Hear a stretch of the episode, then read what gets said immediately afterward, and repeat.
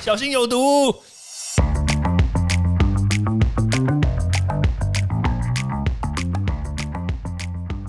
毒物去除了，人就健康了。欢迎来到昭明威的毒物教室。Hello，大家好，我是昭明威。很多人就说啦，诶，那我们平常生活里面用的这些物品有没有塑化剂？那我们现在就来一一解释。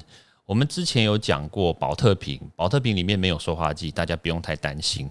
但是保特瓶里面确实有一些其他的东西啦。好，那我们就不在这边讨论。那那就有有人问我说，诶，那那个。我们平常的那个保鲜膜啊，有没有有没有塑化剂啊？诶，拍谁吼？保鲜膜以前确实有塑化剂，以前哦，特别强调以前。那那现在有没有呢？现在基本上来说呢，它通常都有把这个塑化剂呢限制在里面，所以意思就是说，我们在使用的时候呢，可能不会有 DEHP 这种塑化剂，但是呢，确实有可能会有其他种塑化剂。但是大家不用太过于担心了，因为其他种的塑化剂呢，它对我们身体的影响确实是没有这么的大，但是它还是有哦。我们就光就这个塑化剂这三个字来说，它确实是有的。那保鲜膜要怎么使用嘞？我跟大家讲一个之前的一个数据哦，就是保鲜膜呢，你把它缠在这个食物上面呢，确实是还好，因为我们要把它拿到这个冰箱里面去冰起来嘛。因为冰箱的温度比较低，所以这个塑化剂呢，它基本上来说，它比较不容易被溶出来。但是呢，如果你把这个食物拿出来之后，然后你要拿去微波，对不对？那微波的这个动作呢，就很危险。怎么说呢？因为要加热嘛，那温度一上来的话，这个塑化剂很容易就会溶出来。对，所以这个时候你一定要把这个保鲜膜拿下来，不要让它盖着食物，然后拿去微波。很多人就会说啊，我就是微波的时候要拿保鲜膜，这样子那个我们的食物加热的时候才不会爆炸嘛。对，但是问题就是，我们之前有看过一个医学数据哦，就是如果你拿保鲜膜包好的这个食材呢，你拿去微波的话，它的这个塑化剂跑出来的这个比例，基本上来说会是你没有缠绕这个保鲜膜去微波的这个比例呢，要高十倍，十倍哦，很多呢，不是十 percent 哦，是十倍。对，所以基本上来说就是很高啦，就是这个塑化剂会大量的跑出来的意思啦。所以第一个呢，你记得哦，保鲜膜你可以用，但是呢，保鲜膜在在微波的时候呢，记得一定要拿掉。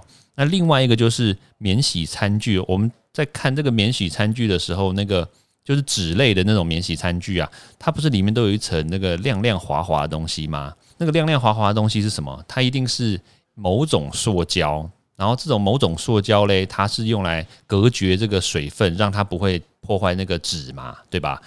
然后那这种塑胶里面有没有塑化剂呢？其实基本上来说，这个塑胶它是属于那种比较耐高温的 P-E 的，就是 P-E 这两种英文字组合在一起的 P-E 的这个塑胶，所以它基本上它是不会有塑化剂的。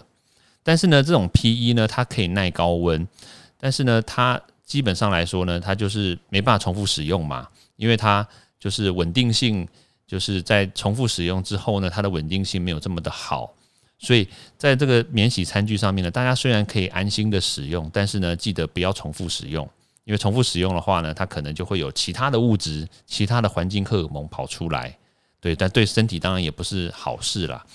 那另外一个就是保利龙，虽然我们现在保利龙已经不常使用了，对不对？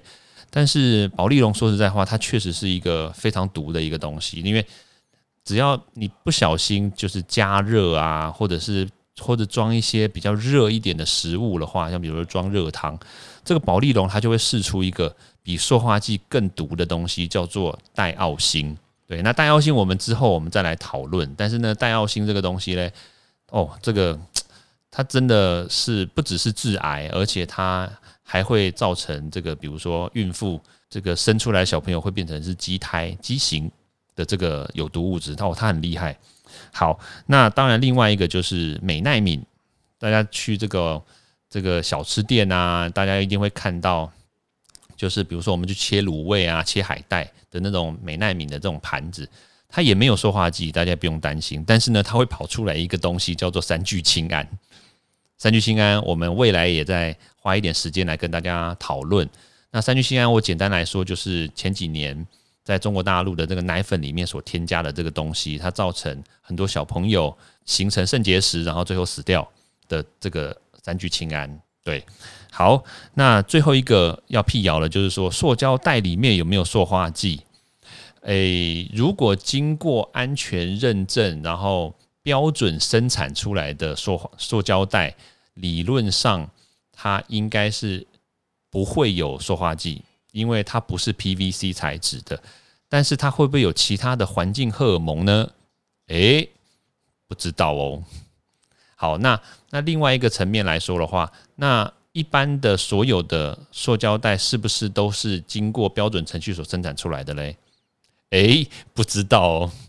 所以你要把塑胶袋这种东西呢拿来装热汤啊，拿来装热食，基本上来说我会不建议啦。所以。大家如果说你真的要去买外带啊、买外食的话，就是用纸碗，或者是你自己自带这个这个碗筷去去装了。就是塑胶袋，我建议大家还是不要。对，所以简单来说啦，就是这个塑化剂呢，就是无所不在。那在我们刚刚所讲的这些保鲜膜也好啦，或者是美奈敏啦、宝丽龙等等，它虽然不会有塑化剂这种东西存在，但是这是就基于我们的良心来说啦，但有些黑心厂商，你怎么知道他怎么处理呢？对不对？